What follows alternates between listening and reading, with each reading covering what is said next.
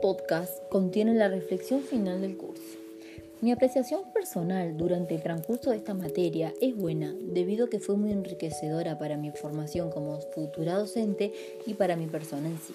Trabajamos de lo más simple a lo más complejo, haciendo énfasis en cada tema presentado y estudiado.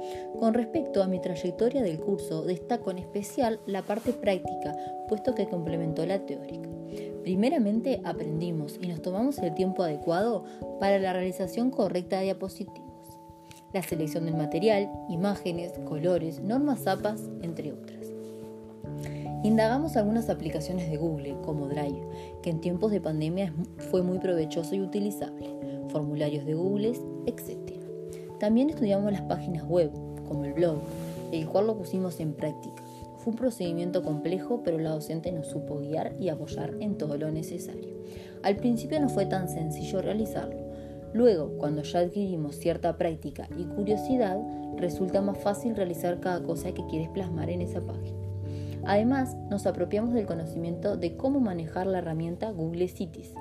Creamos un espacio con el fin de poner en práctica lo trabajado en clase. En nuestro caso, hicimos un recorrido por Soca, mostrando sus lugares más relevantes y contando resumidamente la historia de cada lugar. Luego insertamos la temática podcast. Personalmente fue la que más me costó, ya que es complejo crear uno porque tienes que tener en cuenta varios aspectos, como la fluidez del habla, la apropiación del tema, el tiempo, el público, etc. Por último, indagamos e investigamos el tema software educativo. Este es una herramienta o programa informático que ayuda a integrar las diferentes áreas dentro de un centro educativo. En este caso no creamos uno a causa de que sería muy complejo y precisaríamos de otro tipo de conocimientos para ello. Lo que hicimos fue tomar uno de ejemplo y ver cómo lo aplicaríamos y usaríamos en nuestra práctica docente. En relación con el mundo de las tecnologías digitales, creo firmemente que este curso me sirvió para conocer, investigar herramientas, indagar aplicaciones, páginas, entre otras. Fue exhaustivamente provechoso y beneficioso. También creo que es una puerta más que se abre para implementar en la labor docente propiamente dicho. En mi opinión, infiero en mi trabajo de esta asignatura la corriente pedagógica constructivismo y construccionismo, en vista de que la docente nos entregó las herramientas, el apoyo, conocimientos necesarios, generando un andamiaje, lo que nos permitió construir nuestros propios procedimientos para resolver cada desafío que se planteó, lo que nos implicó ver reflejadas nuestras ideas, para que éstas puedan seguirse modificando y sin dudas estar en constante aprendizaje. Pero también fue importante la acción de, poner, de ponernos en práctica con cada conocimiento nuevo. La docente adoptó un papel de guía, problematizando las situaciones para obtener un buen resultado en nosotros. Nosotros.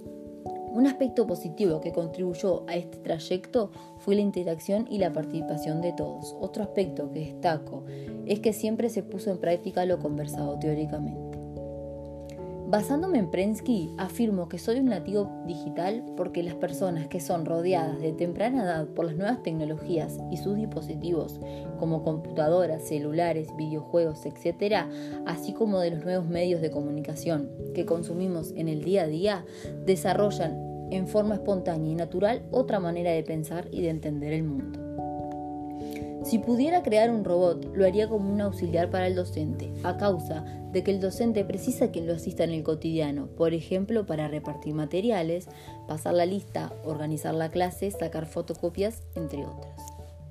No le asignaría la actividad de docente en sí porque creo con firmeza que la docencia es algo humano. Ser docente es algo único y significa ir más allá de transmitir conocimientos y facilitar un aprendizaje, sino también educar personas autónomas, reflexivas y críticas. Las emociones son algo muy importante y se toman muy en cuenta para la educación y el aprendizaje de nuestros estudiantes. Y esto un robot no lo podría hacer, porque este es una máquina programable que no es capaz de pensar por sí sola. Sí es capaz de realizar varias funciones como realizar tareas complejas, manipular objetos y ejecutar diferentes movimientos con respuesta a su entorno, como lo haya dicho anteriormente. Bueno, espero que les haya gustado mi reflexión y fue un gusto compartir este año con todos ustedes.